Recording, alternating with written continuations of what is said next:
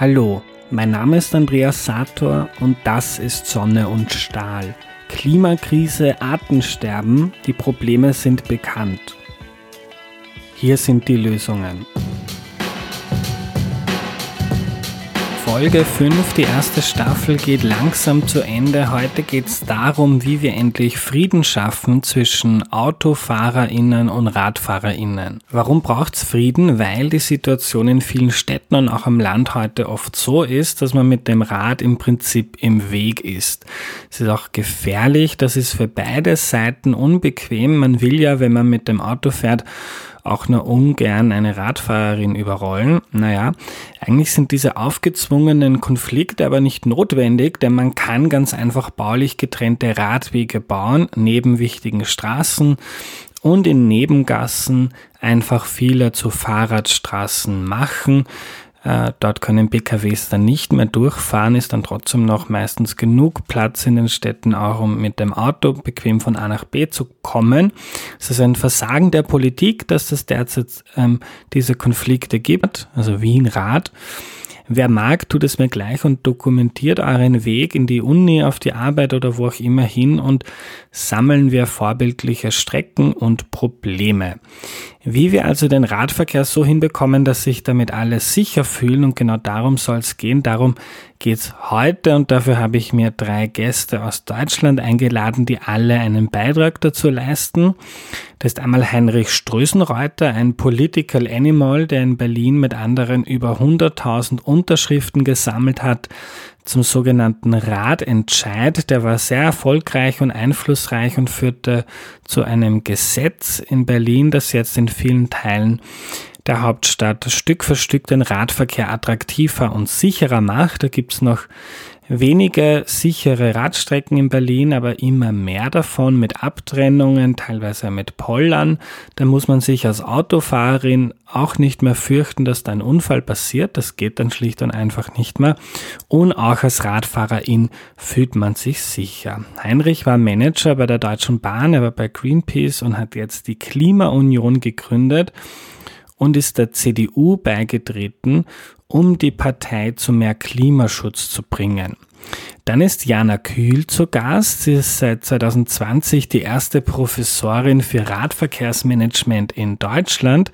Seither gibt es schon ein paar andere auch. Sie ist dafür zuständig, die VerkehrsplanerInnen der Zukunft auszubilden, damit in den Verwaltungen der Politik und in Planungsbüros viele fähige Menschen sitzen, die Städte und die Städte und Orte künftig so planen, damit das Radfahren sicher ist. Und die Runde komplett macht Katharina Tomalla vom Fahrradbüro der Stadt Münster. Die habe ich auf meiner Recherchereise nach Deutschland schon getroffen. Münster ist die Radfahrstadt Deutschland.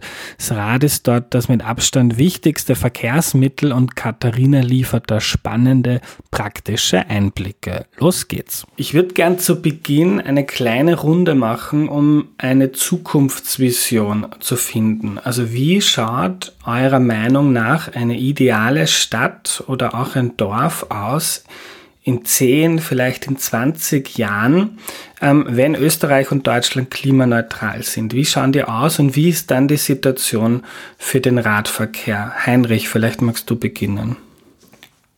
Ich glaube, was äh, wir dort erleben werden, dass Kinder selbstständig von A nach B kommen und nicht von den Eltern begleitet werden müssen, dass wir das Gefühl haben, keine Herzattacke zu kriegen, mit dem Fahrrad von A nach B fahren dass wir nicht nur wie in den Lockdown-Zeiten bei Corona, sondern immer das Gefühl haben, dass es ruhig und leise ist in der Stadt, wie wir das aus Holland kennen, dass man den Duft von Bäumen, Blüten und äh, Gräsern spürt, äh, weil die Stadt nicht durch die Abgase von Benzinern und Dieseln sozusagen gesättigt wird. Also die Frage von Lebensqualität wird eine sehr positive sein, die dort zu beantworten ist. Und wir werden es wahrscheinlich nochmal ganz anders Gedanken machen müssen, wie wir die einen Pendler in die Stadt rein oder auch wieder rausholen. Da glaube ich, lohnt es sich auch noch mehr drüber nachzudenken, aber das ist vielleicht nicht das Top-Fahrradthema. Jana, was hast du da für eine Vorstellung? Ähm, in großen Teilen würde ich mich äh, Heinrich anschließen und würde vielleicht noch ergänzen, dass wir tatsächlich auch Städte haben, in denen man nicht mehr das Bedürfnis hat, sich abzukapseln, indem man direkt ins Auto steigt und äh, quasi die Flucht ergreift, sondern dass man am liebsten sich vor Ort auch aufhalten möchte, dass wir Platz haben in den Städten, um uns eben auch aktiv fortzubewegen und ähm, vielleicht sogar so weit kommen, dass wir Flächen entsiegeln können und damit eben auch Begegnungsflächen, Aufenthaltsflächen haben, äh, indem man tatsächlich auch wieder ein öffentliches Leben, einen Austausch hat und ähm, miteinander in Kontakt kommt. Und was die Mobilität betrifft, dementsprechend natürlich auch dazu einlädt, sich zu Fuß mit dem Fahrrad zu bewegen und natürlich auch eine Stadt, ähm, die eine sehr gute ÖPNV-Anbindung hat, die so gut funktioniert, dass es einfach gar kein Auto braucht und gar keinen Gedanken benötigt, ähm, zu überlegen, wie komme ich da jetzt eigentlich hin, ähm, weil einfach die Angebote da sind und ähm, jeder und jede ähm, ja dann den ÖPNV oder das Fahrrad oder zu Fuß, je nachdem, was gerade am passendsten ist, einfach nutzt und es zur Selbstverständlichkeit geworden ist. Katharina, wie schaut Münster in 10 oder 20 Jahren aus? Es ist ja jetzt schon ein kleines ähm, Paradies für RadfahrerInnen, also zumindest was die Menge an Radlern betrifft. Ja, ähm, Zielvorstellung ist, dass äh, Münster den Radverkehrsanteil noch weiter steigern kann. Also die Selbstverständlichkeit, mit der Menschen hier Radfahren, dass das doch noch viel mehr auch gerade für den für die Pendlerinnen und Pendler irgendwie Bestandteil in ihrem Alltag ist und wird, ähm, dass das Thema E-Mobilität äh, auch dann im motorisierten Individualverkehr, aber auch im ÖPNV noch eine größere Rolle einnimmt und ähm, dass ähm, generell der Platz für die Radfahrenden doch auch noch mal größer wird. Also das heißt, dass alle Radfahrenden sicher, schnell und komfortabel durch das ganze Stadtgebiet auch kommen können. Ähm, ich würde gerne ein bisschen die, die letzten Jahre in Deutschland reflektieren. Ich war jetzt zwei Wochen unterwegs, um mir ein bisschen anzuschauen, was sich in Deutschland so tut und bin da sehr neidisch geworden. Also in Österreich ist meiner Meinung nach die Dynamik ähm, keinesfalls so groß. Also ich bin zuerst über Lustenau, in Vorarlberg gibt es in Österreich auch den größten Radanteil, weil es relativ flach ist und, und dicht ähm, und bin dann nach Freiburg, ähm, nach Köln, sogar in Köln tut sich einiges, war ich überrascht. Ähm, Münster, und, und Berlin. Äh, in allen Städten gibt es irgendwie eine gewisse Dynamik, auch wenn der, wenn der Status quo noch nicht so prickelnd ist teilweise. Ähm, Jana, kannst du mal skizzieren, was ist in den letzten sechs, sieben Jahren ähm, in Deutschland passiert, dass das Thema Radverkehr ähm, eine größere Bedeutung gewonnen hat?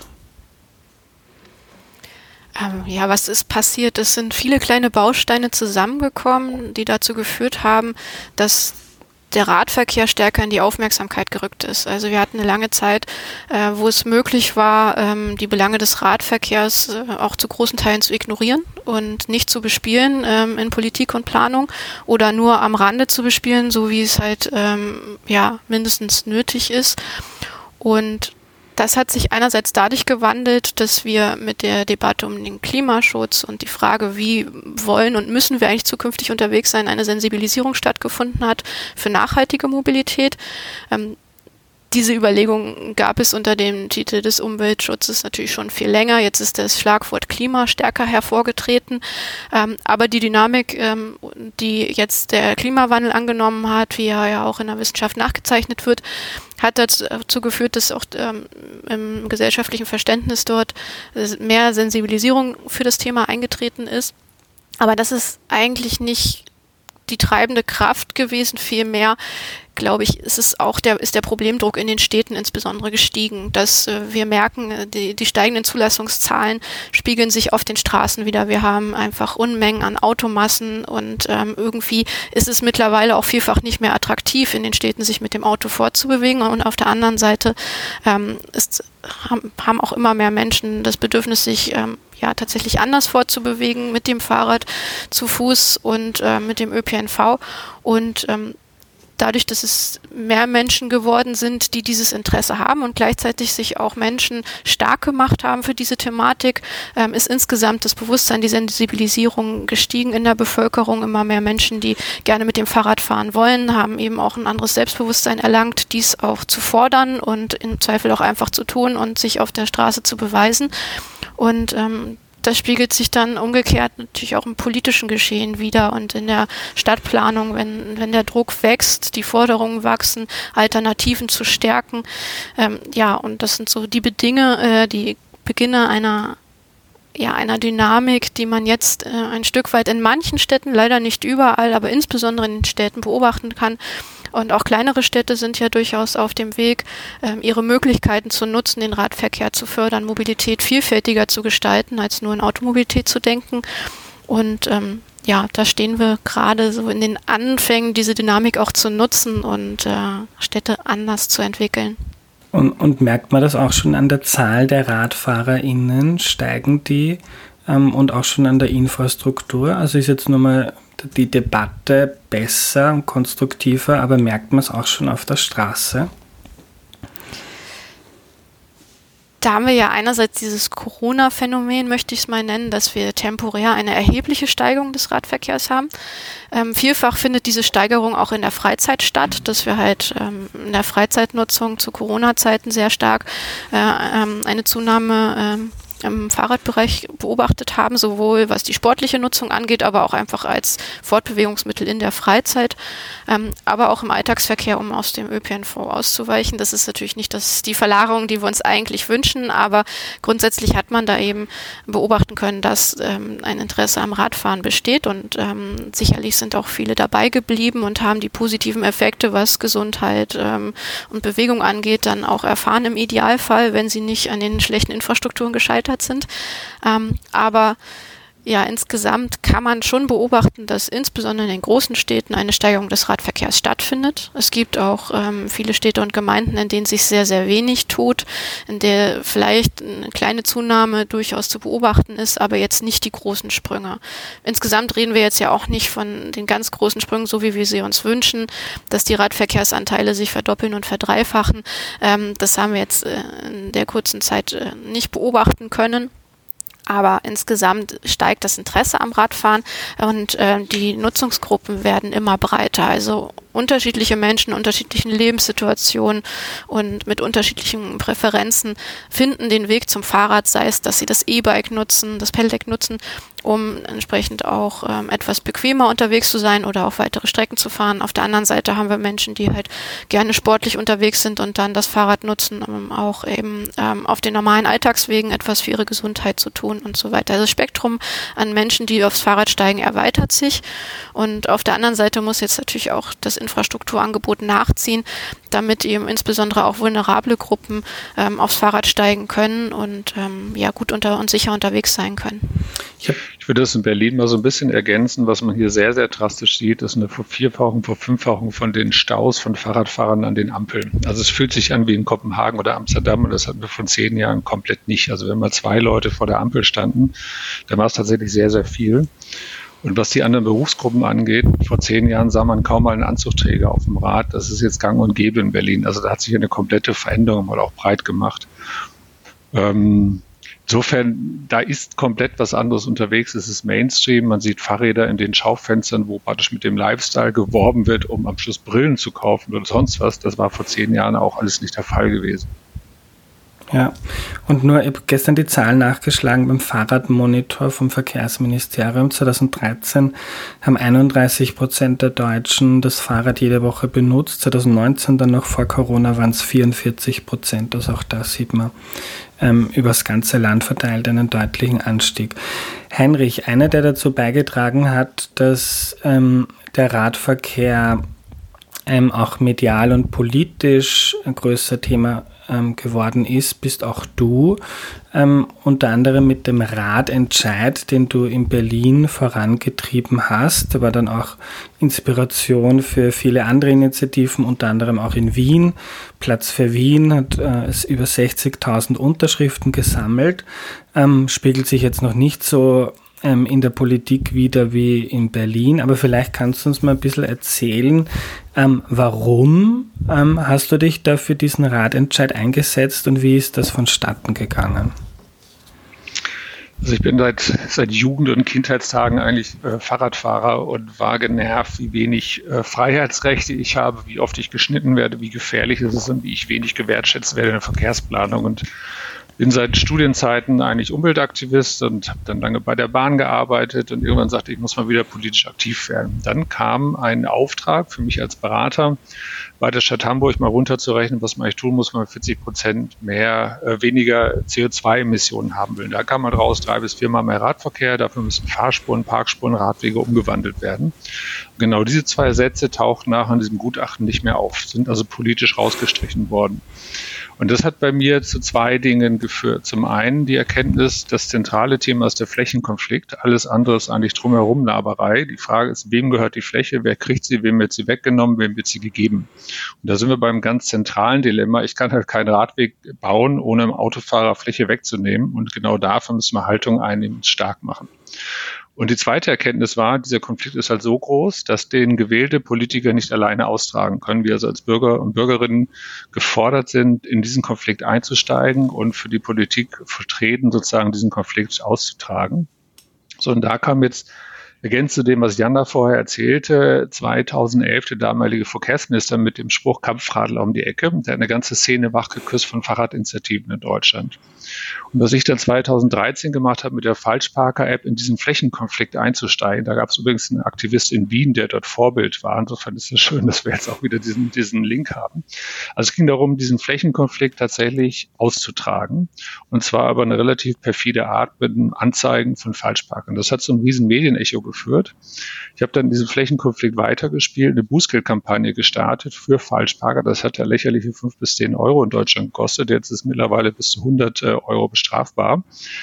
Und es hat immer wieder dieses Flächenthema halt bespielt. Und irgendwann dachte ich, boah, die Medien spielen längst mit. Die berichten nicht mehr nur einseitig für Autofahrer, sondern endlich auch mal für Radfahrer, Fußgänger oder ähnlichem. Jetzt müsste es eigentlich einen Schritt weitergehen. Und dann ist mir über den Weg gelaufen, äh, der und die schon mal einen Volksentscheid gemacht haben. Und dann taucht die Frage auf, könnte man eigentlich tatsächlich jetzt eine solche Kampagne gewinnen? Also ist die politische Energie groß genug?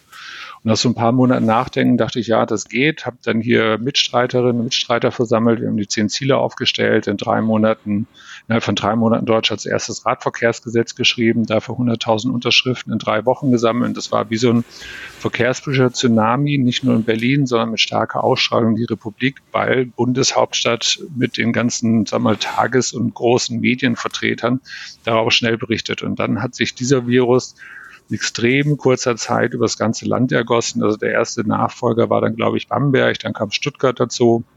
Und mittlerweile haben wir über 50 Ratentscheide, also Bürgerentscheide Radverkehr. Und was die jeweils machen, die wollen es halt wissen. Das heißt, die sprechen mit der kommunalen Politik, mit den Medien, mit der Bevölkerung. In der Regel waren sie alle erfolgreich, haben alle ihre Unterschriften gekriegt, die sie brauchten und haben es auch größtenteils geschafft, tatsächlich entweder per Entscheid oder per Stadtratsbeschluss ihre Ziele zu 80, 90 Prozent durchzusetzen. Und das hat diesen politischen Schwupps gegeben. Und der hat dann wiederum gewirkt auf die Landesebene, aber vor allem auf die kommunalen Spitzenverbände und auf die Bundespolitik, die auf einmal ihre angefangen haben, ihre Positionen nachzuziehen, also bis hin zur Ausführung Bundesverkehrsministerium, was äh, große Fonds auf einmal date, weil die Zeit dann reif war. Und das sind, glaube ich, die ergänzenden politischen Aktionen gewesen, die sagen wir, diesen allgemeinen Trends, und man fährt mehr Fahrrad im, am Wochenende oder im Urlaub und äh, Städte werden immer enger, weil in Deutschland wir mittlerweile 48 Millionen Autos haben, die eigentlich sich kaum noch mehr bewegen können. Also das waren, sagen wir, die politische Dynamik, die dann noch hinter lag. Und wie funktioniert das rechtlich? Also ein Ratentscheid ist eine Art Volksbegehren. Genau, also in, Berlin ist es dreistufig, in anderen Städten ist es zweistufig. In der ersten Stufe müssen also in Berlin äh, von, ich glaube, zwei, drei Prozent der Wählerinnen und Wähler, also 20.000 Unterschriften, sechs Monaten gesammelt werden. Dann wird das, äh, der Antrag auf Volksbegehren sozusagen im Parlament gehandelt. Die können es dann komplett übernehmen, dann wäre der Prozess zu Ende. Oder oder sie müssten, ähm, man muss dann den nächsten Schritt gehen, das für das Volksbegehren Unterschriften sammeln. Das sind dann, äh, jetzt überlegen, 200.000 Unterschriften in vier Monaten. Und dann muss es wieder behandelt werden. Und wenn es dann immer noch keinen Beschluss gibt, dann geht es an die Urne und dann muss die Hälfte der Wählerinnen und Wähler müssen dann dafür stimmen und dann ist es unmittelbar geltendes Gesetz. Insofern war damals die Kunst, überhaupt erstmal ein Gesetz zu schreiben, was im Rahmen der Bundesgesetzgebung funktioniert. Das war schon nicht ganz einfach und tricky und hat uns so ein bisschen auch geknickt. Aber vor allem das Campaigning, die PR-Kampagne dafür zu machen, die Mehrheiten zu organisieren. Und da war, glaube ich, der entscheidende Trick bei uns zu sagen, nee, äh, uns geht es nicht um Fahrradfahrer, sondern Fahrradfahrer fahren Auto, Autofahrer fahren äh, Fahrrad. Es geht aber ganz klar um eine Flächenveränderung in einer gemeinsamen Idee für eine gute Stadt. Und das war die Werbung, die wir hatten. Und jeder Radweg, der mehr gebaut wird, lockt Autofahrer aufs Fahrrad und dann ist mehr Platz für die Autofahrer und mehr Freude für die Fahrradfahrer und allen ist geholfen. Und was waren da in der Kommunikation die, die, die Claims, also nicht Anti-Auto, sondern aber wenn man jetzt eine Flächenveränderung äh, möchte, dann ist das ja implizit auch immer, man möchte dem Auto was wegnehmen. Das war tatsächlich, kam, also wir hatten so einen, so einen Button, äh, den man sich ans Revers heften konnte und dann sprach mich ein Kunde von mir, ein Daimler-Manager an, sagte, ich möchte auch so eins haben. Und da frage ich ihn, weshalb willst du so ein Ding haben? Sagt er, ich will eigentlich auch einfach nur sicher Fahrrad fahren. Ich dachte, ja stimmt, darum geht's. Wir wollen einfach nur sicher und entspannt Fahrrad fahren. Und das war dann tatsächlich das Mantra, was wir gebetsmühlenartig immer wieder in Diskussionen reingebracht haben, als ein Grundrecht von uns als Bürgerinnen und Bürger, als Steuerzahler an diese Stadt, an die Stadtväter und Mütter, dass sie das bitte möglich machen möchten. Und das ist ein Recht, das kann uns halt auch keiner verwehren. Also gibt es als Autofahrer auch wirklich keine gute, einfache Argumentation dagegen. Und dann kann man die anderen Argumente, was hilft es denn dem ÖPNV, was hilft es den Autofahrern, was hilft es dem Wirtschaftsverkehr, wenn wir die Dinge halt gut machen. Kein Lkw-Fahrer hat Bock, Radfahrer zu überfahren. Ja, ist für die eine Heiden, Angstsituation, stressiger Zeitplan, Kreuzung, auf einmal ganz viele Radfahrer, die es vor zehn Jahren noch nicht gab. Das heißt, auch die sind happy, eigentlich wenn Kreuzungen sicher gemacht werden. Aber diese Argumentation, die ist halt in der Verkehrspolitik zu wenig angekommen. Sie stecken noch in diesen alten Gegeneinandermühlen.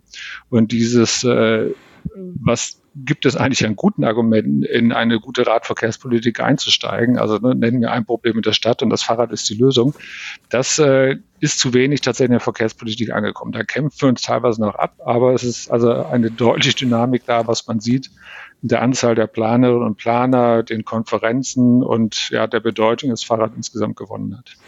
Ähm, in deinem Berlin Standard, so einem Bildband über die Initiativen, ähm, schreibst du von dem Beispiel, dass Radinfrastruktur dann gut ist, wenn man sein elfjähriges Kind da fahren lassen würde ähm, und alles andere ist ein Murks und ähm, muss man irgendwie ändern. Also das ist auch diese, dieser genau. Fokus auf Sicherheit. Das ist ein ganz einfaches Kriterium, das kann jede Mutter, jeder Vater entscheiden, ob ein Radweg taugt dafür. Da braucht man keine Normen, keine Vorgaben oder ähnlichem. Das ist ein super gutes, sicheres Bauchgefühl. Und das wünschte ich vielen Planern, dass sie möglicherweise mit äh, einer Horde von aufgescheuchten Eltern mal Kreuzungen besichtigen und sich mal anhören, wie gut denn tatsächlich ihre Infrastruktur ist, die sie dort uns zumuten. Ähm, nur ein Beispiel für unsere österreichischen ZuhörerInnen, was das dann konkret heißt. Ich war in, in Berlin im Süden, in Tempelhof Schöneberg, heißt das, glaube ich, beim Cottbusser Damm und da ist jetzt über, ich glaube, eine eine, eine drei Kilometer lange Autostraße wird, ist jetzt durchgehend ähm, eine Fahrspur dem Fahrrad gewidmet worden, die vorher dem Auto gehört hat. Ähm, und das wird durchgehend dann mit Pollern abgetrennt. Das heißt, da kann einen auch dann niemand mehr äh, schneiden und da kann man dann relativ sicher fahren. Und das hat mir die Saskia Ellenberg erzählt, die ist der grüne Stadträtin im Bezirk. Ähm, das ist deshalb möglich, weil es das Mobilitätsgesetz in Berlin gibt und das ist zurückzuführen auf ähm, eure Initiativen. Genau. Und das Schöne ist, also ich habe äh, als dieser Cottbusser Damm und äh, einige andere Straßen, als es eine drei, vier, fünf Kilometer lange sichere Radwegverbindung war, die bin ich mit Freund mal abgefahren, habe das gefilmt. Und es war am eigenen Körper spürbar, wie man sich fühlt, wenn man im sicheren, geschützten Bereich ist und wie sich sofort das Körpergefühl verändert, wenn dieser Schutz nicht mehr da ist. Das ist eigentlich das, was wir als Radfahrer tagtäglich erleben. Also eine Mischung zwischen irgendwie äh, Herzstillstand und Nahtoderfahrung auf der einen Seite, welchen Geräuschkulissen, die von hinten wieder ankommen. Und wenn man dann das Gefühl hat, man hat eine solche sichere, geschützte Radfahrumgebung, dann ist das ein komplett anderes Lebensgefühl. Und darum geht es eigentlich, dieses Gefühl als einladende als, als Einladung eine Stadtbevölkerung zu formulieren. Denn dann trauen sich tatsächlich auch viele Autofahrer umzusteigen. Meine Erfahrung, selbst äh, Verkehrswidersprecher von der CDU hier in Berlin sagte mir, er würde eigentlich gern Fahrrad fahren, aber er hat Angst davor, sagten Top-Leute von der SPD oder ähnlichem. Und das ist eigentlich der eigentliche Skandal. Ne, man kann jetzt über die Kinder auch diskutieren, was man will, aber wenn schon Erwachsene sagen, sie haben Angst, aufs Fahrrad zu steigen, ist das ein Skandal hoch 10 für die Verkehrspolitik der letzten Jahrzehnte. Ähm, Deutschland Ähm, kurze Statistik, im Binnenverkehr, also innerhalb der Stadt, wird jeder zweite, fast jeder zweite Weg mit dem Fahrrad ähm, erledigt. Im Vergleich in Wien sind es 7 bis 9 Prozent, also 48 Prozent versus 7 bis 9 Prozent. Warum fahren in Münster so viele Menschen mit dem Fahrrad? Ähm, Münster hat einfach gute Voraussetzungen gehabt. Also Münster hat ein, schon früh begonnen, damit Radinfrastruktur zu bauen, schon in den 1920er Jahren. Ähm, zudem ist Münster eine Stadt, die relativ viel von jungen Menschen geprägt ist, weil sie sehr studentisch ist und wir keine Campus-Uni haben. Das heißt, die äh, Studenten, die Studierenden, die müssen dann äh, mit dem Rad von A nach B schnell hin und her kommen. Die Topografie ist hier einfach gut. Also wir haben hier keine Berge, sondern ähm, es ist sehr flach. Ähm, und wir sind eben auch eine Großstadt, die sonst kein, ähm, keine Straßenbahnanbindung hat. Also wir sind äh, im ÖPNV mit dem Bus angewiesen und dann ist es einfach so, dass man in Münster am schnellsten und am einfachsten von A nach B kommt, wenn man das Fahrrad nutzt. Also das heißt, dass ähm, die Leze, das, äh, das ist der Begriff für das Fahrrad hier in Münster, ähm, das ist auch so ein bisschen so ein Lebensgefühl, mit der Leze durchs Stadtgebiet zu fahren. Das macht einfach jeder. Ja. Was ich aber dann doch faszinierend fand, ist, dass ähm, jetzt gibt es ein paar, also es gibt tolle Projekte, Fahrrad, die Fahrradstraße zum Beispiel am Aasee, die wirklich super ist, oder die, die Promenade auf der ehemaligen Stadtmauer, gibt es jetzt einen Radweg mitten im Grünen, wo man die ganze Stadt umqueren kann. Ähm, aber dann trotzdem, so wenn ich jetzt an, den, an das Buch von Heinrich denke, der Berlin Standard, wie Radwege ähm, beschaffen sein sollen, dann gibt es auch in Münster ähm, einige Wege, wo ich jetzt mein nicht existierendes elfjähriges Kind ähm, nicht fahren lassen würde. Also gibt es auch in Münster noch einiges zu tun, oder?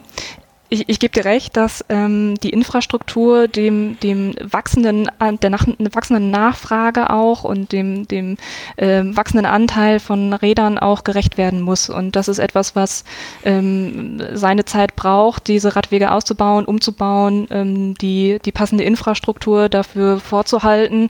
Ähm, wir haben ja mit den äh, Fahrradstraßen, die hast du angesprochen, ja schon eine, ähm, einen Standard geschaffen, der sich an dem niederländischen Vorbild orientiert, ähm, wo man dann auch den ähm, Autoparkverkehr reduziert, damit entsprechende Breiten sind und die Radfahrer sich dort äh, sicher fühlen.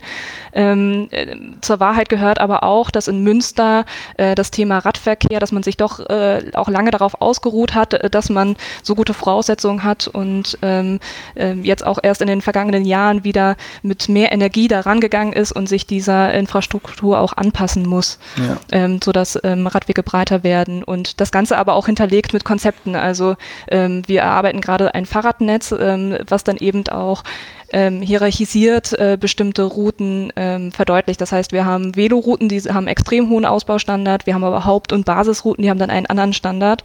Und ähm, mit so einem Konzept können wir dann eben auch stadtweit die Infrastruktur umbauen. Kannst du uns kurz erklären, wie eine Fahrradstraße bei euch ausschaut? Weil mich hat das fasziniert, weil die Fahrradstraßen, die ich in Wien kenne, da steht zwar ein Schild, aber ansonsten ist alles wie immer. Also vielleicht fahren ein bisschen weniger Autos durch, aber es ist nicht gekennzeichnet großteils ähm, und man fühlt sich dann auch nicht so, so sicher, wie, wie ich mich dann in Münster auf den Fahrradstraßen gefühlt habe. Das erste, was, was vielleicht auffällt, ist die rote Farbe. Ähm, ich hatte das eben ja schon gesagt, das ist in den Nieder wir haben uns an den Niederländern orientiert mit ihren Standards. Ähm, die, die färben ja auch viele ihrer Straßen rot ein. Ähm, Fahrradstraßen bei uns sind rot und äh, sie sind mindestens vier Meter breit. Ähm, das, das bedeutet eben, äh, das hatte ich eben schon gesagt, dass der Parkverkehr teilweise rausgenommen werden muss, damit man diese Fahrbreite auch schaffen kann. Es gibt eine extra eingerichtete Dooring Zone, die ist äh, 50 bis 75 Zentimeter breit. Auch das wird mit eingerechnet in den Planungen. Und ähm, die Fahrradstraßen sind bevorrechtigt vor den Nebenstraßen, sodass man eben auch wirklich schnell von, vom Anfang bis zum Ende der Fahrradstraße kommt. Ja, und der Heinrich hat zu Beginn das Thema Pendeln angesprochen. Ist auch ganz interessant, in Münster ist ja die Situation so, dass die Hälfte der Stadt im Zentrum relativ dicht ist, aber faszinierenderweise die andere Hälfte der Stadt ist schon fast wieder ländlich, ist weit ähm, verstreut. Und da pendeln viele Leute ähm, jetzt auch noch mit dem Auto in Münster. Und da gibt es Ideen, ähm, dass man ähm, Routen in die verschiedenen, ähm, nehmen wir es mal Vorstädte baut, damit die Leute auch mit dem Rad ähm, ins Zentrum fahren können. Genau, also ich würde das einmal ergänzen, dass es geht jetzt nicht nur darum, dass Münster eine Flächenstadt ist und eben Außen, äh, Außenstadtteile relativ äh, weit dann sind, sondern auch, dass äh, Münster ein Oberzentrum ist und die umliegenden Gemeinden eben äh, doch vielmals auch nach Münster einpendeln aus beruflichen Gründen. Ähm, und wir haben das sogenannte Velorouten-Konzept entwickelt mit den Umlandgemeinden zusammen, äh, mit den Straßenbaulastträgern, also auch mit Straßen NRW. Und da geht es darum, dass wir jetzt 14 äh, Alltagsrouten entwickeln. Ähm, die sind also keine Radschnellwege, das ist nochmal ganz wichtig zu sagen. Das ist jetzt nicht wie im Ruhrgebiet der RS1, ähm, sondern das ist am Alltag orientiert. Wir wollen viele Menschen mit dieser Route abholen. Die soll aber auch ähm, entsprechend ausgebaut sein. Das heißt, auf Münsteraner Stadtgebiet haben wir einen regelmäßigen Reinigungs- und Winterdienst. Die Straßen sind beleuchtet und die Radwege sind eben breit genug. Ähm, und ähm, Ziel ist es auch, den Radverkehr auf diesen Strecken schnell zu machen. Das heißt, bei den Kreuzungen möglichst darauf zu achten, dass der Radverkehr bevorrechtigt wird. Mhm. Ähm, Jana, du hast, du hast in dem Gespräch, das wir schon mal geführt haben, gesagt, dass in Münster Dinge ausprobiert werden beim Thema Fahrrad, die woanders jetzt nicht ähm, denkbar wären. Ähm, was sind dann das für Dinge, die dir da einfallen? Also was mich ganz besonders beeindruckt hat, ist, dass ähm, einfach mal die Bevorrechtigung des Radverkehrs ähm, an manchen Stellen durchgesetzt wurde, wie ich sie so in anderen Städten eher nicht beobachten kann, wie wahrscheinlich auch tatsächlich ähm, es nicht möglich wäre, auf den starken Achsen, also dort, wo einfach der Radverkehr auch sichtbar dominiert und das Radverkehrsaufkommen extrem hoch ist, ähm, dass dementsprechend in dem Fall der Autoverkehr, der Kfz-Verkehr sich unterordnen muss und die und der Radverkehr beschleunigt wird, sprich ähm, die Querung ähm, am Kreuzungsbereich äh, auf der auf der Veloroute dann einfach freigegeben ist und die Autos warten müssen. Und das ähm, das ist so ein Sinnbild von der bisher, also was einem vor, vor Augen führt, wie es bisher ist. Also bisher ist es ja eigentlich so, dass die Ampelschaltung auf die ähm, Leistungsfähigkeit der, der Straßen im Kfz-Verkehr ausgerichtet ist und äh, man dann einfach auf dem Fahrrad das Nachsehen hat und an jeder Ampel wieder halten muss. Und äh, hier wurde das Verhältnis halt umgedreht und ähm, das einfach mal zu wagen, ist in diesem Fall war es, ähm, Katharina musste mir im Zweifel helfen, ein, ein Verkehrsversuch, äh, wo einfach mal unter ähm, sehr aufwendigen Sicherheitsvorkehrungen versucht wurde, was passiert eigentlich auch seitens der Autofahrenden, wenn man jetzt ähm, die, die, den Radweg bevorrechtigt und den Radverkehr bevorrechtigt und äh, die Autos dort warten müssen, äh, bis sie passieren können. Und ähm, dass das aber tatsächlich einfach gemacht wird und ähm, dass damit auch äh, etwas angestoßen wird, diese, diese Lösung an anderer Stelle vielleicht auch nochmal zu wagen und vielleicht sogar zu verstetigen, ähm, fand ich einen ganz wichtigen Schritt, einfach auch einerseits aus symbolischer Sicht, aber auf der anderen Seite eben auch einfach, um die Qualität ähm, des Radverkehrs bzw. des Radfahrens ähm, deutlich zu steigern. Und Katharina, wie haben die Autofahrer reagiert? Das war für alle Verkehrsteilnehmenden eine Unge äh, Umgewöhnung. Ähm, und vielleicht, um das Ende vorwegzunehmen, wir mussten den Verkehrsversuch ähm, vorzeitig beenden, ähm, weil wir natürlich Neues gewagt haben, äh, den, den äh, Verkehr und die, die Bevorrechtigung umzukehren, ähm, das aber doch letztendlich wirklich einerseits aufgrund der örtlichen äh, Gegebenheiten etwas schwierig war, andererseits aber wir auch gemerkt haben, dass wir auf enorm viel Widerstand gestoßen sind. Ähm, meist seitens der Autofahrenden. Ähm, und das doch mal noch mal deutlich zeigt, dass äh, das wurde vorhin schon angesprochen, äh, Verkehr im Allgemeinen sehr emotional diskutiert wird, ähm, aber auch eben äh, Mobilität auch noch mal langfristiges Umdenken benötigt und ähm, so ein temporärer Verkehrsversuch auch mal neue Gedanken ins Spiel bringt, aber es ähm, dennoch teilweise dann eher auf ähm, langfristige ähm, Projekte ankommt, die man dann durchsetzen kann. Also auch bei 48 Prozent Radwegeanteil hat man noch immer die, die Diskussionen, ähm, die man auch aus anderen Städten kennt. Heinrich, du wolltest was sagen? Radverkehr massiv gewachsen ist, ohne dass man es wirklich auf gute Infrastruktur zurückführen kann. Ne? Wir haben jetzt in Berlin vielleicht 40 Kilometer Radwege bei 5000 Kilometer Straßen spendiert bekommen. Jeder einzelne von denen irgendwie schön, aber das erklärt den Trend nicht. Und in Münster genau die gleiche Geschichte hat eine Studentengeneration der anderen abgeschaut, dass man Fahrrad fährt und dass die normale Art ist, wie man sich von A nach fort bewegt. Was es tatsächlich fehlt oder wo es wenig Vorbilder in Deutschland gibt, wo wird eigentlich mit einem ganz massiven Angebot dafür gesorgt, dass Autofahrer auch umsteigen? Ähm, und nicht nur immer halt hinterher gebaut, so wie wir es jetzt haben, wo man dann Konflikte austrägt, sondern wo wirklich eine Stadt systematisch einsteigt, vielleicht auch erstmal mit den niedrigschwelligen oder kleinen konfliktären Geschichten wie loslegt und sagen mit einer Abstimmung mit den Füßen die Dinge hinbekommen. Holland und Dänemark sind Ergebnis von 40 Jahren guter Radpolitik. Das ist ja auch nicht von heute auf morgen gekommen. Das sind halt Selbstverständlichkeiten, die wir haben. Aber das fehlt halt hier noch in Deutschland. Wenn man es denn mal macht, also ich hatte hier in Berlin an der Kantstraße in Charlottenburg. Das ist eine drei, vier Kilometer lange Ost-West-Hauptstraße, die mal drei Spuren, also zwei Fahr-, eine Parkspur hatte, aber kein Radweg. Da hat man sich nicht drauf getraut. Der Frauenanteil bei den Radfahrern war da vielleicht bei zwei, drei, vier, fünf Prozent, also eine sehr angstbesessene Situation. Dann ist ein Radfahrer totgefahren worden, weil jemand meinte, auf der mittleren Spur mit 70 in der Stadt zu überholen. dann habe ich die Montagmorgen-Demos gemacht und habe gesagt, so, wir haben hier eigentlich folgende Situation. Wir haben Parkstreifen, den bitte in Radstreifen umwandeln. Wir haben illegalen Parkstreifen, also wo eh in zweiter Reihe dauernd geparkt wird, den bitte legalisieren und die Fahrspur lassen wir die Fahrspur das ist eigentlich allen geholfen. So, und das ist erstaunlicherweise in Berlin dann von drei Monaten umgesetzt worden. Und da haben wir einen Effekt von einem Anstieg des Radverkehrs von 300 Prozent weil ich auf hier einmal eine ganze Spur für mich habe, geschützt von parkenden Autos, sicher von A nach B komme. Und diese Form von angebotsorientierter Radverkehrsplanung, die fehlt halt stark. Ist immer so dieses Hinterherbauen und dann kommt durch der Konflikt mit den Autofahrern, dann fängt man schließlich vollends an zu heulen und traut sich dann gar nichts mehr. Also dieses mit Haltung in die Konflikte einzusteigen, das ist der Reflex in der deutschen Verkehrspolitik auf Bund, Länder und Gemeindeebene tatsächlich noch fehlt. Hm, und kannst du, ja, Katharina? ich würde tatsächlich gerne nochmal einen, einen Satz zu Münster sagen, denn ähm, ich hatte das vorhin auch schon, schon erwähnt, dass, dass Münster sich, sich lange Zeit tatsächlich auch auf seine guten Ausgangsbedingungen ein bisschen ausgeruht hat, aber dass für, für die Planung von, von Radinfrastruktur eben auch die entsprechenden ähm, Konzepte und Grundlagen da sein müssen. Und das ist etwas, was wir in Münster zurzeit in, auf ganz vielen Ebenen erarbeiten. Also zum einen haben wir einen Masterplan Mobilität, da gucken wir verkehrsübergreifend auf alle Verkehrs Verkehrsträger.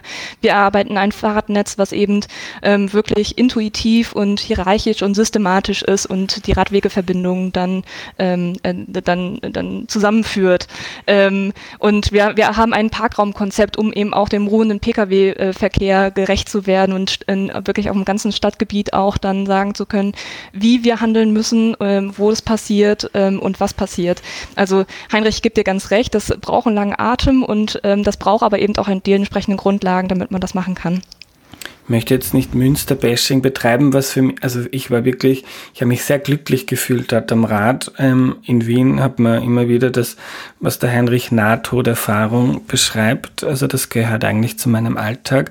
Was ich aber trotzdem faszinierend fand, wenn wir jetzt drüber reden, wie man AutofahrerInnen aufs Rad bringt, ähm, dass auch in Münster, obwohl das Rad das wichtigste Verkehrsmittel ist, der Großteil der Stadt eigentlich dem Auto gehört, sowohl der, bei der Fläche als auch was die, die, die Präsenz betrifft, einfach weil ein Radfahrer relativ leise ist und wenig Platz braucht und äh, ein fetter Mercedes ganz anders wirkt, wo dann nur einer, einer drinnen sitzt.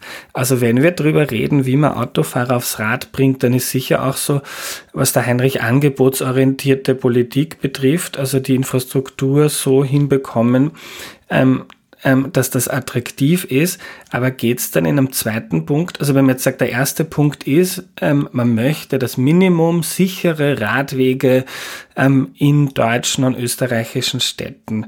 Ähm, dann ist das ja äh, eigentlich, ist jetzt so im Status quo was sehr Radikales für viele, aber das ist ja eigentlich No-Nonsense-Politik.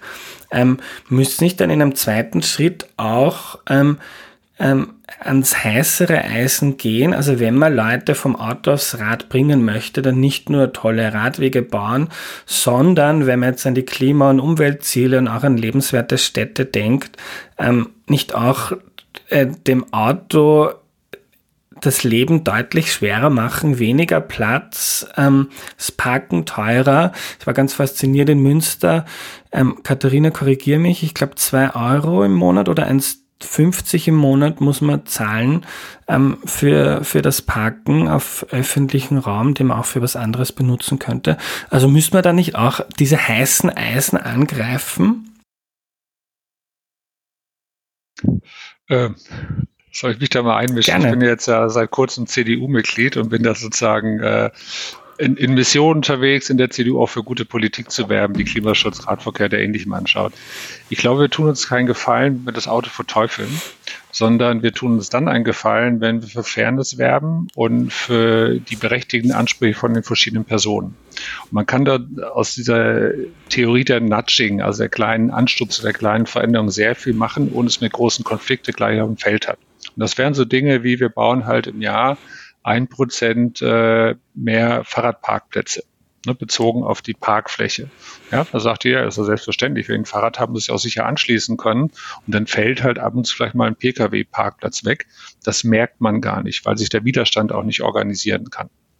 Ne, das Gleiche, was wir hier in Berlin jetzt mittlerweile fast immer haben, Baustellenausstellungen. Man kommt sicher dran vorbei. Heißt aber, in dem Moment wird eine zweispurige Fahrspur, äh, Fahrspur, die vielleicht vorher da war für Autofahrer, wird reduziert auf eine, weil auf der einen die Radfahrer vorbeikommen. Schon verändert sich der Autoverkehr, aber keiner motzt drüber.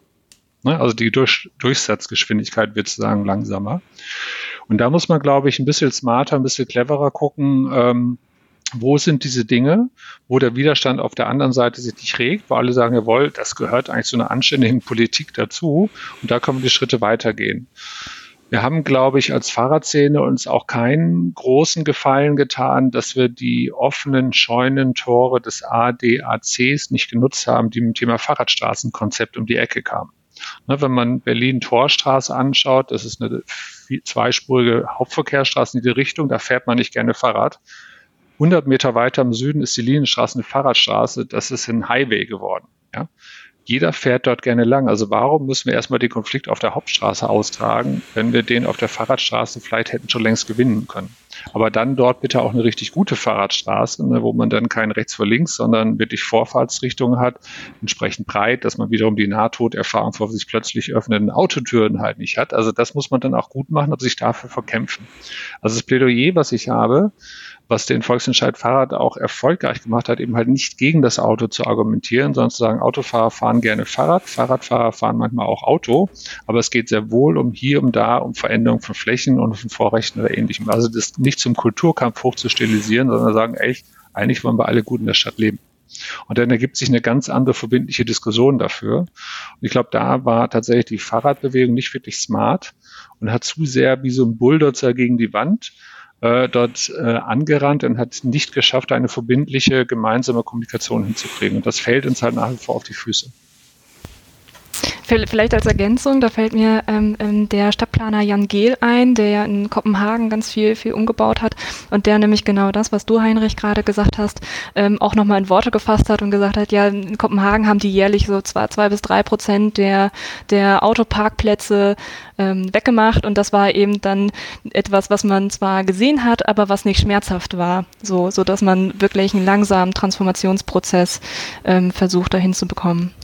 Genau, und auch dort, ne, das kann man äh, so denken. Ich, ich will es jetzt nicht kritisieren, ne, sondern auf die richtige Formulierung, die politisch richtige Formulierung sagen. Man müsste sagen, wie viele Fahrradplätze pro Jahr will ich dazu bauen?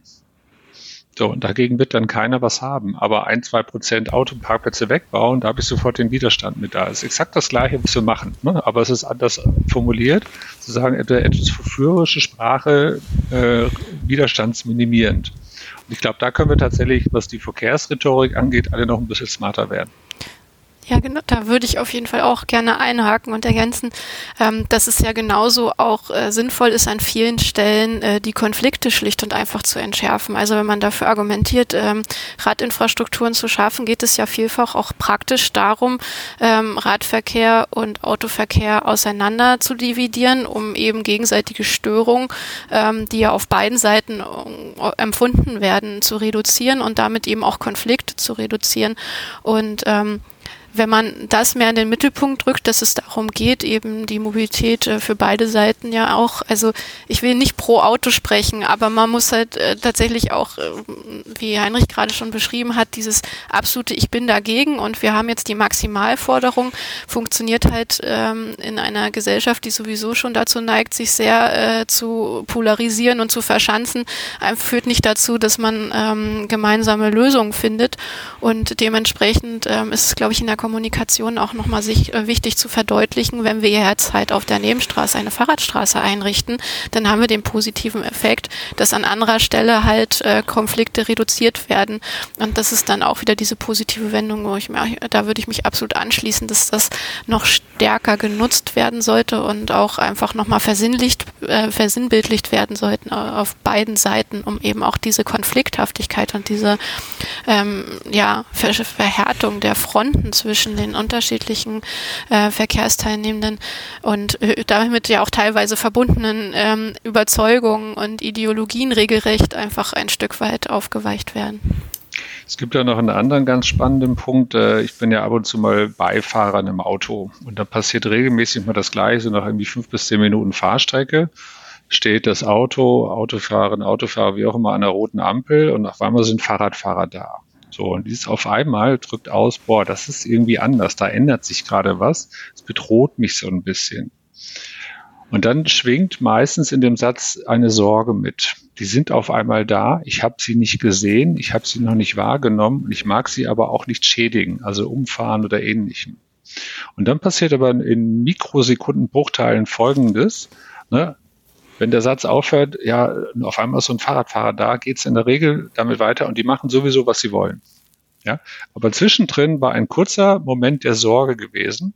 Und wenn man diesen extrahiert und sagt, es geht uns darum, liebe Autofahrer, dass ihr never ever in Situationen kommen könnt, dass ihr durch eine Unachtsamkeit im Augenblick Radfahrer umfahren könnt, dann hat man auch einen neuen Modus mit drin. Denn das will tatsächlich keiner.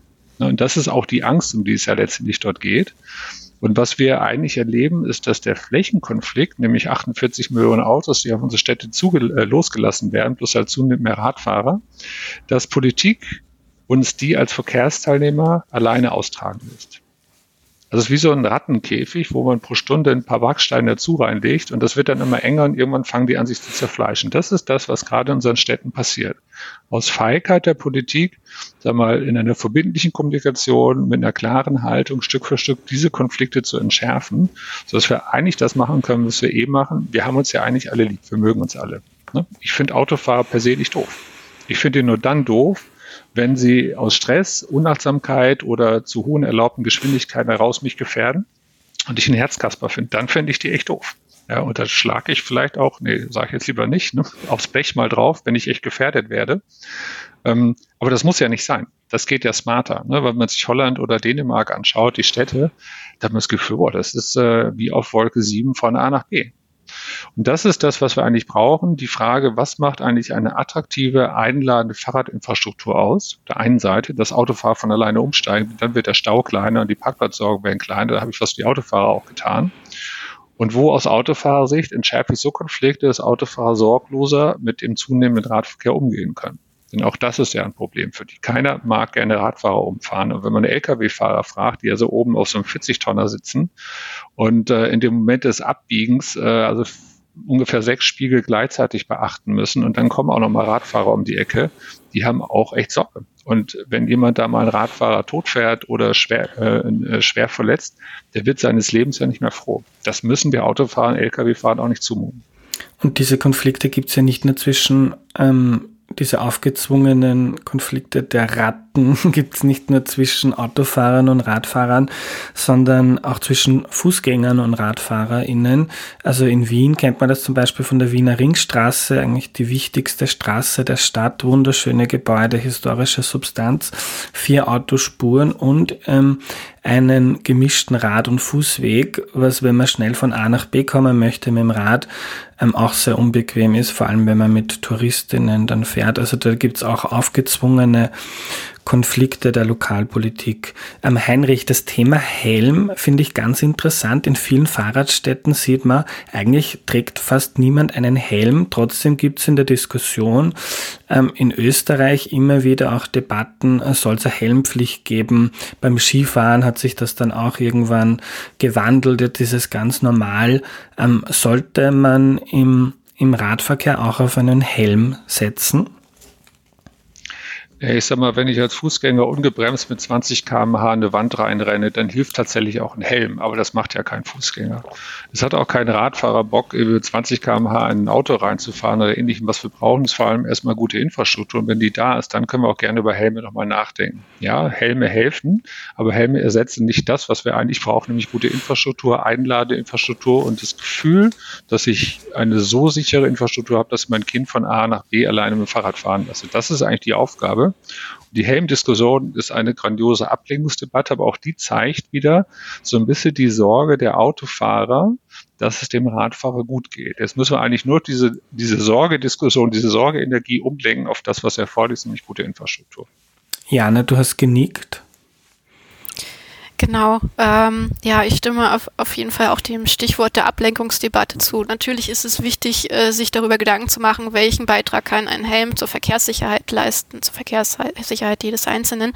Aber im Grunde ähm, verlagert es halt die Verantwortung und äh, die Sorge um Sicherheit auf die Person, die auf dem Fahrrad sitzt und ähm, nimmt da ein Stück weit, ähm, dann akzeptiert dann ja ein Stück weit, dass äh, ein Helm offensichtlich notwendig ist, um für Sicherheit zu sorgen. Und eigentlich sollte es doch umgekehrt sein, sein, dass eben äh, die Infrastrukturen dafür sorgen, dass, ähm, die Sicherheit, dass die Sicherheit gegeben ist. Und das ist ja auch der Grund, weshalb in Fahrradstädten häufig äh, kein Helm getragen wird, weil einerseits das Sicherheitsempfinden ähm, so gut ist und man sich so sicher fühlt und andererseits eben tatsächlich auch ähm, Radfahrende so ähm, umfänglich wahrgenommen werden und als ähm, vollwertige Verkehrsteilnehmende akzeptiert sind und berücksichtigt werden, dass es eben nicht notwendig ist, sich halt ähm, so aktiv zu schützen für den Fall der Fälle, dass man mal ähm, nicht übersehen, dass man übersehen wird, dass man einen Fehler macht oder ähnliches. Also ähm, genau, da würde ich mich einfach der Position absolut anschließen, dass es ähm, im ersten Schritt erstmal darum geht, alles dafür zu tun, sichere Radinfrastrukturen zu schaffen und ähm, die Entscheidung dann eben auch ähm, ja, durch einen Fahrradhelm zur eigenen Sicherheit beizutragen, ähm, ist dann eine individuelle Entscheidung und es gibt sicherlich Argumente dafür, aber die, der Hebel und ähm, das, die wichtigeren Maßnahmen sind auf der anderen Seite. Ich mal Plus, wenn man in die Faktenlage mit einsteigt, ist es so, dass viereinhalb Mal mehr Autofahrer an Kopfverletzungen sterben als Radfahrer, anderthalb Mal mehr Fußgänger als Radfahrer an Kopfverletzungen sterben. Also da müssen wir doch bitte erst über Helmtragen bei Autofahrern sprechen, dann über Fußgänger und dann vielleicht bei Radfahrern. Das wäre die Reihenfolge. wenn man sich dann die Statistik im Detail nochmal anschaut, sind äh, zwar viele mit äh, Kopfverletzungen in der Todesstatistik mit drin. Was die Todesstatistik aber nicht aufweist, sind die Doppelverletzungen, gebrochener Brustkorb oder Rückgrat oder ähnlichem. Da ist immer nur ein Kreuz in den Krankenhausakten mit drin. Das heißt, wenn man dort auch nochmal weiter steigt, sind es in der Regel wirklich die richtig schweren Unfälle, wo der Kopf auch kaputt gegangen ist, aber auch andere lebenswichtige Teile, aber halt nur ein Kreuz in der Statistik ist. Und der letzte Punkt, in den Ländern, die Helmpflichten eingeführt haben, ist der Radverkehrsanteil zurückgegangen und damit passiert ein weiterer Effekt. Safety by Numbers nennt er sich. Man kann es jetzt auch normal formulieren. Der Gewöhnungseffekt, dass Radfahrer da sind, mache ich besser und nur zuvorkommender miteinander verhält der geht den Bach runter, das heißt, es wird aggressiver gefahren, es passieren da mehr Unfälle. Das heißt, äh, wer für Helmpflicht argumentiert, sorgt letztendlich dafür, dass der Radverkehrsboom wieder einschläft und der Radverkehr wieder kleiner wird meine Analyse von den Kampagnen in Kopenhagen gelesen und da war genau das Argument, der Helm wird auch von außen einfach als unattraktiv wahrgenommen. Wenn man aber für Sicherheit im Radverkehr sorgen möchte, dann braucht man möglichst viele Radfahrer. Gibt ja auch viele andere Argumente, die dafür sprechen und darum hat man auch in Kopenhagen bewusst in der Außenkommunikation bei den Plakaten etc. nicht RadfahrerInnen mit Helm gezeigt, sondern ohne spricht dafür. Ähm, was braucht es in den nächsten Jahren? Wir haben, vor, wir haben zu Beginn geredet über Visionen für in 10 oder 20 Jahren. Was sind die Baustellen der nächsten Jahre in Deutschland? Also eines der ganz großen Themen ist, wenn man die Städte anschaut, dann haben wir nicht das Problem mit den Leuten, die in den Städten wohnen, sondern die Städte reinpendeln, also die Entfernungsklassen ab acht bis zehn Kilometern. Das heißt, wir müssen uns viel mehr mit der Frage beschäftigen, wie gestalten wir die einbrechenden Pendlerverkehre? Können wir den Corona-Effekt nutzen und die Leute zu kriegen, dass sie zwei, drei Tage die Woche einfach weiter Homeoffice machen, gar nicht erst in die Städte mehr mit reinkommen? Also wie organisieren wir den Pendlerverkehr? Und da kommt das, was man in Münster sehr schön sieht, aber in Holland auch perfekt läuft, das Thema Bike and Ride, also genügend Stellplätze an den Bahnhöfen ÖPNV halten, dass ich gar nicht erst ins Auto mit einsteigen muss. Ergänzend, glaube ich, das Thema Rad-Schnellverbindung, dass man mit möglichst wenig Anhalten, also roten Ampeln, Überquerung oder ähnlichem mit hoher Durchschnittsgeschwindigkeit in die Städte mit reinkommt, dann ist das Fahrrad eine extrem spannende Alternative zum Auto, weil dort sitze ich drin, kriege einen dicken Hintern, bewege mich nicht, aber auf dem Fahrrad verbrenne ich Kalorien und bin durchschnittlich vier bis sieben Kilo geringer unterwegs. Also dieses Einpennen ist, glaube ich, eine der Hauptbaustellen, die wir haben. Und in der Stadt, glaube ich, das Thema Abstellen von Fahrrädern, denn das ist oft jetzt der Hemmnis, überhaupt sich ein Fahrrad zuzulegen, wenn ich es nicht irgendwie abschließen kann, am nächsten Morgen auch wiederfinde. Denn Münster oder Berlin zeigen ja auch, Radverkehr wächst, auch wenn keine Infrastruktur da ist. Und das heißt, eine, der, der Radboom der Mutigen, ne, der wird sich seinen Weg schlagen, aber dafür braucht es ein paar ganz zwingende Infrastrukturen, die erforderlich sind auf dem Weg, die man dann auch gut argumentieren kann.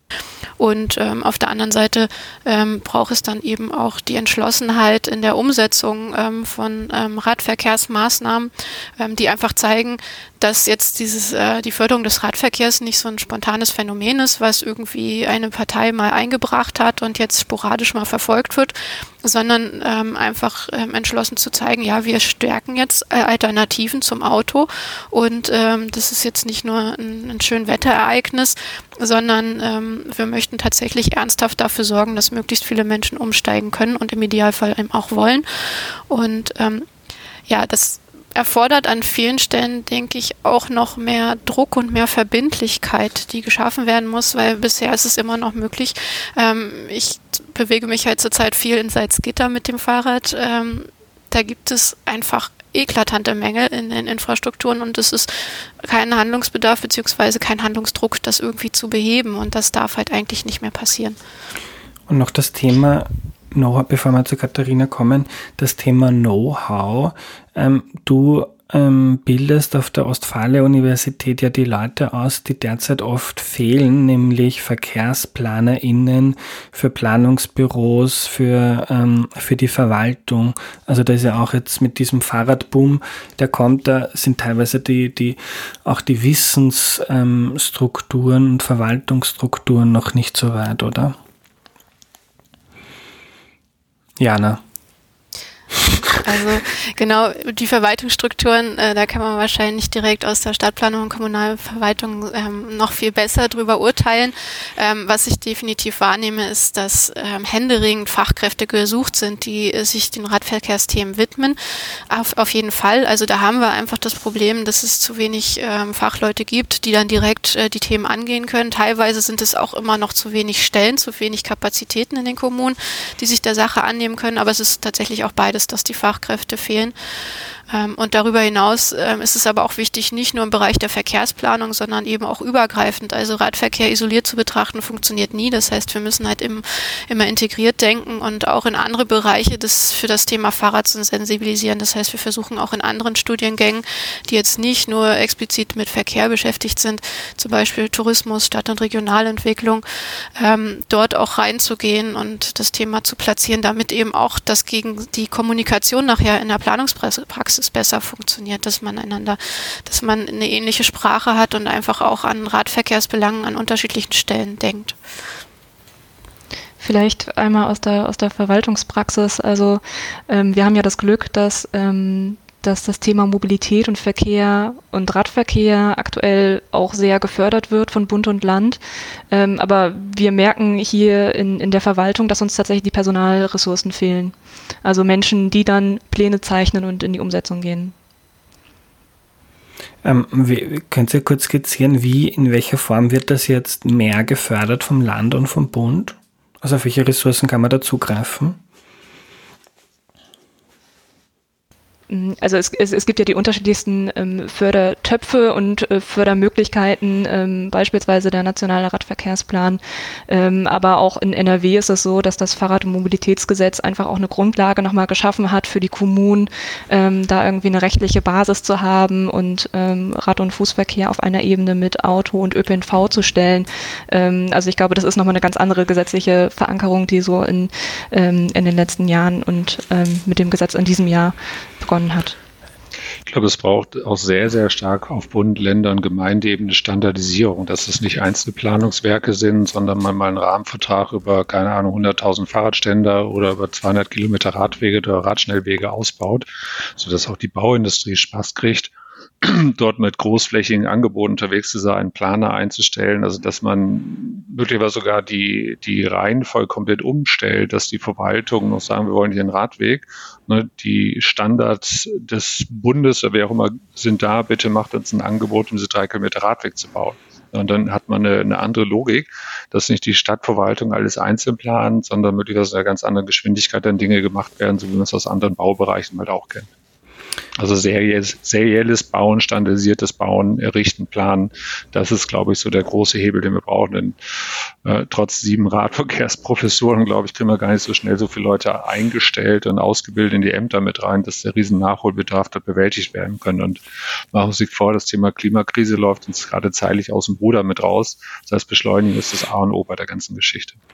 Hm, Thema Beschleunigung möchte ich gerne umdrehen. Entschleunigung, also Verkehrsberuhigung ist ja auch ein großes Thema. So eine Übersichtsarbeit von einem Verkehrsforscher gelesen, da schreibt er, die zwei wichtigsten Hebel für eine Steigerung des Radverkehrs ist einerseits baulich getrennte Radwege, die wir schon angesprochen haben. Äh, die kann man jetzt aber meistens nicht überall bauen, weil es auch enge Gassen gibt in, in, in vielen Städten. Ähm, und das zweite Thema, schreibt er, ist Verkehrsberuhigung. Äh, und da ist ja auch der Status quo so in Deutschland, ist ja auch eine große Diskussion, dass wenn man Stadt Tempo 30 einführen möchte, ähm, dann braucht man quasi gute Gründe und muss das begründen. Und der Standard ist Tempo 50. Und Katharina, da ist ja Münster eine der Städte, die dafür plädieren, ähm, dass man da die Wahlfreiheit hat und dass jede Stadt für sich selbst entscheiden kann, ob man ähm, Tempo 30 jetzt einführt, ohne dafür jetzt ein großes Gutachten ähm, ähm, errichten zu müssen. Ebene dann nochmal entscheiden können, wo ist Tempo 30 nötig, äh, wo ist Tempo 50 nötig ähm, und wie ist das eigentlich mit Tempo 20? Das ist ja im Moment aktuell ne, noch nicht äh, gesetzlich möglich, das durchzusetzen, aber auch das ist ja in der Diskussion. Und wenn man da beim Thema Radverkehr ist ähm, und der Sicherheit äh, in, bei der Radverkehrsinfrastruktur, du hast es angesprochen, es gibt nicht immer die Wege, auf die man bauen, also die, die Radfahrende nutzen können. Äh, das heißt, teilweise müssen sie auf der Straße fahren. Ähm, die Radwegebenutzungspflicht ist teilweise nicht gegeben und wenn da dann die Geschwindigkeiten geringer sind, ist natürlich auch die subjektive und objektive Sicherheit der Radfahrenden nochmals höher. Ja.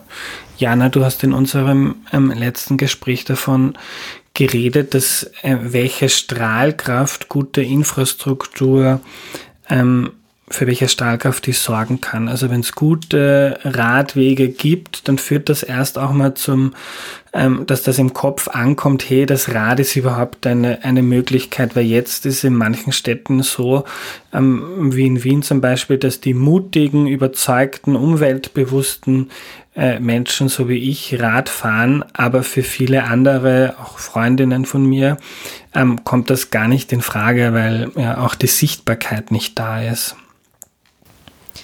Genau, die Sichtbarkeit ist da ganz entscheidend, einfach, dass man sieht, ähm, dass ähm, erst einmal überhaupt es Angebote gibt, ähm, die es attraktiv machen, aufs Fahrrad zu steigen. Ähm, und zwar ähm, wirklich attraktiv, nicht nur stellenweise, sondern möglichst eben auch auf durchgängigen Verbindungen.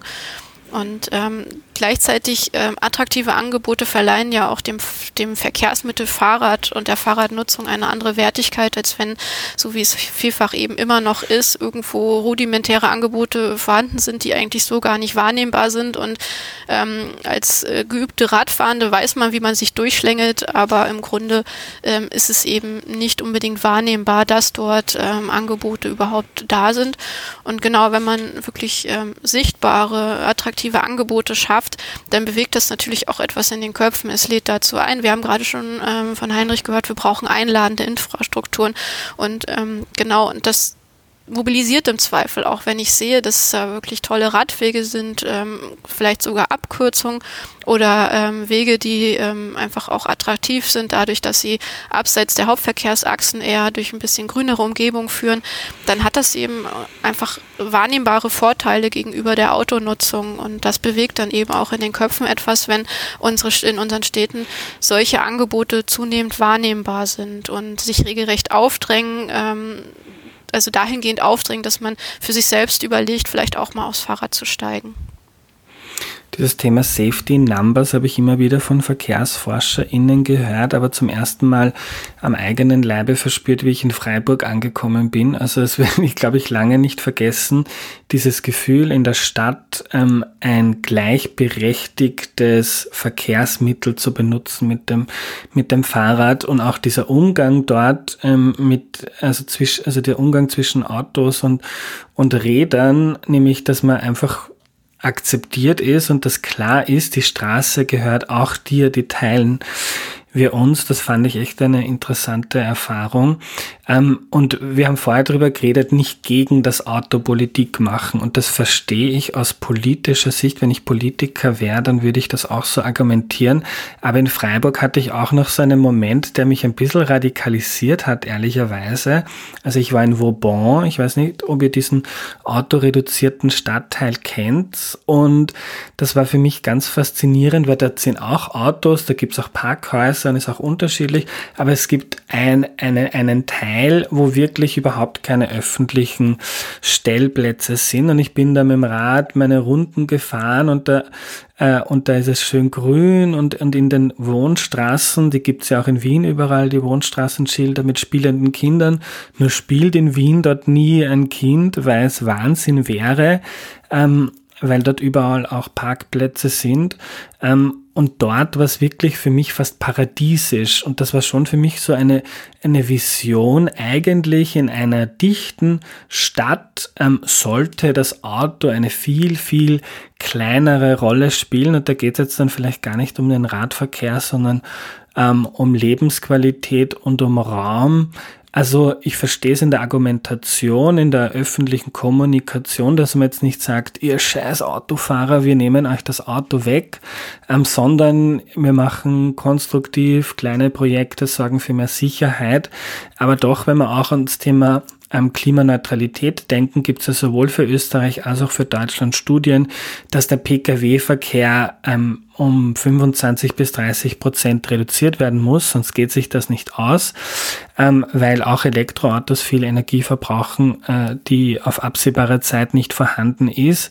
Also man muss dann perspektivisch schon auch daran denken, ähm, äh, den Autoverkehr massiv zu reduzieren. Ich wollte das nur kurz erzählen, um, um zu zeigen, ähm, es gibt da auch Visionen, wie es anders sein könnte. Ich bin, ich bin, da völlig bei dir, aber die Diskussion mit Vauban war ja, wir wollen, dass unsere Kinder sicher und ruhig hier draußen spielen können, wir sie nicht dauernd beaufsichtigen müssen. Das war das Argument. Das mhm. war nicht das Argument, wir wollen erstmal Autos rausschmeißen und gucken dann, was wir mit der Fläche machen, sondern genau umgekehrt.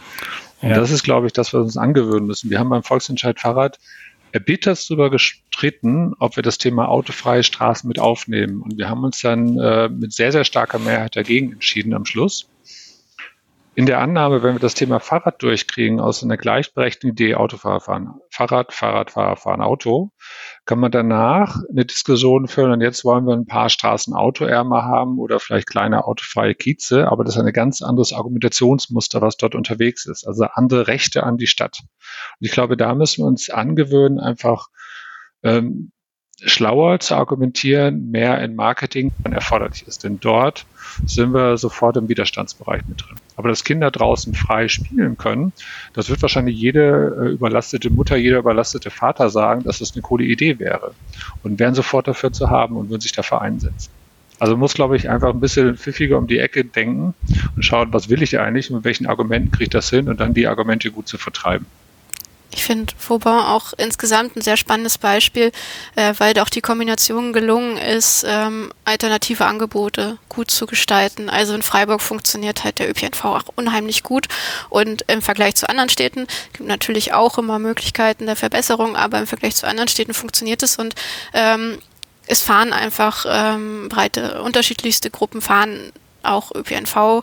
Ähm, ein bisschen in Wien ist es ja auch so, dass der ÖPNV sehr stark ist und ähm, dass man dadurch eben einfach eine Alternative hat und dann auch mehr wagen kann. Also man, es bringt ja nichts, äh, irgendetwas zu unterdrücken oder zu verbieten, wenn man dann, ähm, da dann Menschen äh, in ihren Möglichkeiten beschränkt, äh, ihren Alltag zu gestalten und insbesondere dann, wenn sie das Gefühl haben, ich muss jetzt ähm, zur Arbeit, ich muss dies und das tun, ich muss die Kinder von A nach B bringen und wie soll ich das denn jetzt machen, wenn diese Panik ähm, ausbricht? Ausbricht, dass man jetzt tatsächlich eingeschränkt ist und äh, seinen Alltag nicht mehr gestalten kann, dann gibt es Widerstand. Und das ist auch nachvollziehbar, wenn äh, keine funktionierenden Alternativen zur Verfügung stehen. Und ähm, gleichzeitig muss man, darf man aber natürlich auch nicht gleich in die Vollen gehen und überfordern. Also Vauban wurde ja auch vielfach versucht zu kopieren. Äh, in meiner frühen Jugend habe ich mal mich äh, mit dem Beispiel in Lübeck äh, beschäftigt, wo auch ein innenstadtnaher Stadtteil autoarm gestaltet werden sollte. Und in der Praxis ist es überhaupt nicht aufgegangen, weil die Menschen, die dorthin gezogen sind, schlicht und einfach ihr Eigenheim haben wollten und kein Interesse daran hatten, dieses ganze Konzept mitzutragen. Und da hat es eben auch an Kommunikation gefehlt, überhaupt erstmal eine Vorstellung zu verschaffen, was heißt es denn in so einem autoarmen Quartier ähm, zu leben? Also das, was du gerade so schön beschrieben hast, da spielen die Kinder, da hat man grüne Straßen, also nicht die Straßen sind grün, sondern die Umgebung ist grün. Und ähm, ja, das äh, das muss aber auch erstmal vermittelt und kommuniziert werden. Wir leben in einer Welt, in der wir eben mit dem Auto funktionieren und das Auto halt an vielen Stellen auch am besten funktioniert. Und ähm, da braucht es dann eben ein bisschen Anlauf, diese Bilder zu zeigen und dann über den, die Art und Weise auch ein Stück weit Begehrlichkeiten zu wecken, auch ähm, so etwas erleben zu wollen. Letzte Frage an Heinrich. Du bist ja ein Profi, wenn es darum geht, Stimmung zu machen und politischen Druck zu erzeugen. Du hast gesagt, es braucht gesellschaftlichen Druck, damit da was passiert. Ähm, wie kann man den noch steigern und was ist jetzt die Rolle der vielen tausend Leute, die uns zuhören? Wie kann man selber mitwirken, wenn einem die Verkehrswende wichtig ist? Äh, zwei Dinge. Ich würde zum einen tatsächlich empfehlen, massiv mehr in Parteien einzutreten, und zwar in verschiedenste, und dort äh, die Diskussion zu führen, nicht unbedingt um Amt und Mandat zu haben, also in Konkurrenz um die wenigen Posten zu gehen, sondern tatsächlich inhaltliche Diskussionen zu führen und die eigenen Mandatsträger stark zu machen. Ne? Also mit den Positivargumenten, die wir gerade hatten, die müssen ja nachher vom Wähler bestehen können, egal aus welcher Partei. Und das Zweite, was ich empfehlen kann, tatsächlich im eigenen Nahbereich zu gucken, was man konkret umsetzen will oder was einen ärgert, was man anders gestaltet haben möchte. Denn dort findet man die starken Argumente aus dem eigenen Bauch heraus. Meine Erfahrung, es geht immer wirklich um eine klare Haltung für das, was man will. Und wenn man die für sich klar hat und auch überzeugend rüberbringt, dann findet man auch eine wachsende Unterstützerschar, die dann mitzieht und mitmacht und dann auch einfach kreativ als, als Team, als äh, ja, große, große Gemeinschaft dann versucht, diese Dinge auch umzusetzen. Also wissen, was man will und in Parteien reingehen und in den Parteien für Veränderungen sorgen, das ist, glaube ich, das, äh, was wirklich wichtig ist. Liebe Katharina, liebe Jana, lieber Heinrich, vielen Dank für das Gespräch.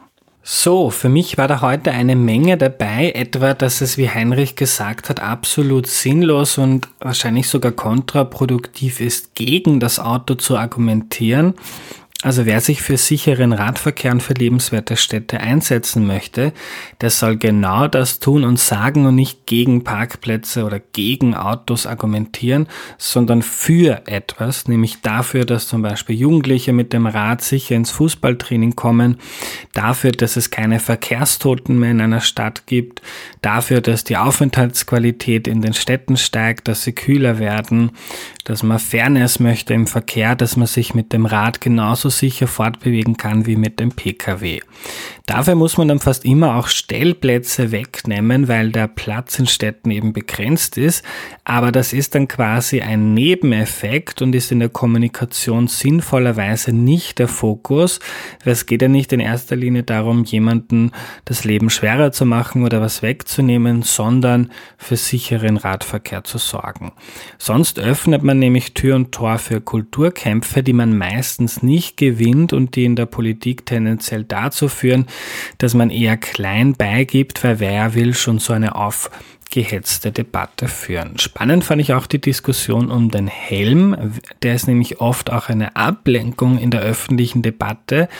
Wer für Sicherheit im Radverkehr sorgen möchte, der muss Infrastruktur bauen, der muss den Verkehr beruhigen. Wer dann einen Helm aufsetzen möchte, der kann das individuell entscheiden, auch im Hier und Jetzt, aber das ist keine Radverkehrspolitik. Fakt ist, der Radverkehr steigt in Deutschland, aber auch in Österreich, in Wien waren jetzt im Mai so viele RadfahrerInnen auf den Straßen wie noch nie zuvor in einem Mai. Und das sorgt hoffentlich für noch deutlich mehr Druck, damit die Bedingungen besser werden und mehr und mehr Menschen aufs Rad steigen und so Lärm, Emissionen und Feinstaub und auch ein paar Kilos eingespart werden und Platz in den Städten frei wird für schönere Dinge wie Straßen oder Parkplätze. Der Abschluss dieser Staffel wird eine Diskussion über nachhaltige Mobilität, Autos, Öffis, Räder und das Zu-Fuß-Gehen in Wien. Davor gibt's aber noch eine kleine Pause und der Abschluss kommt dann Mitte Juni. Wenn ihr also noch nicht alle Folgen der ersten Staffel gehört habt, dann könnt ihr das in der Zwischenzeit nachholen, würde ich sagen. Und ihr könnt auch auf sonneundstahl.at vorbeischauen auf der Homepage, wo es auch immer zusätzliche Infos gibt. Und auf sonneundstahl.at slash newsletter bleibt ihr über meine Recherchen am Laufenden. Am Ende noch die Erinnerung.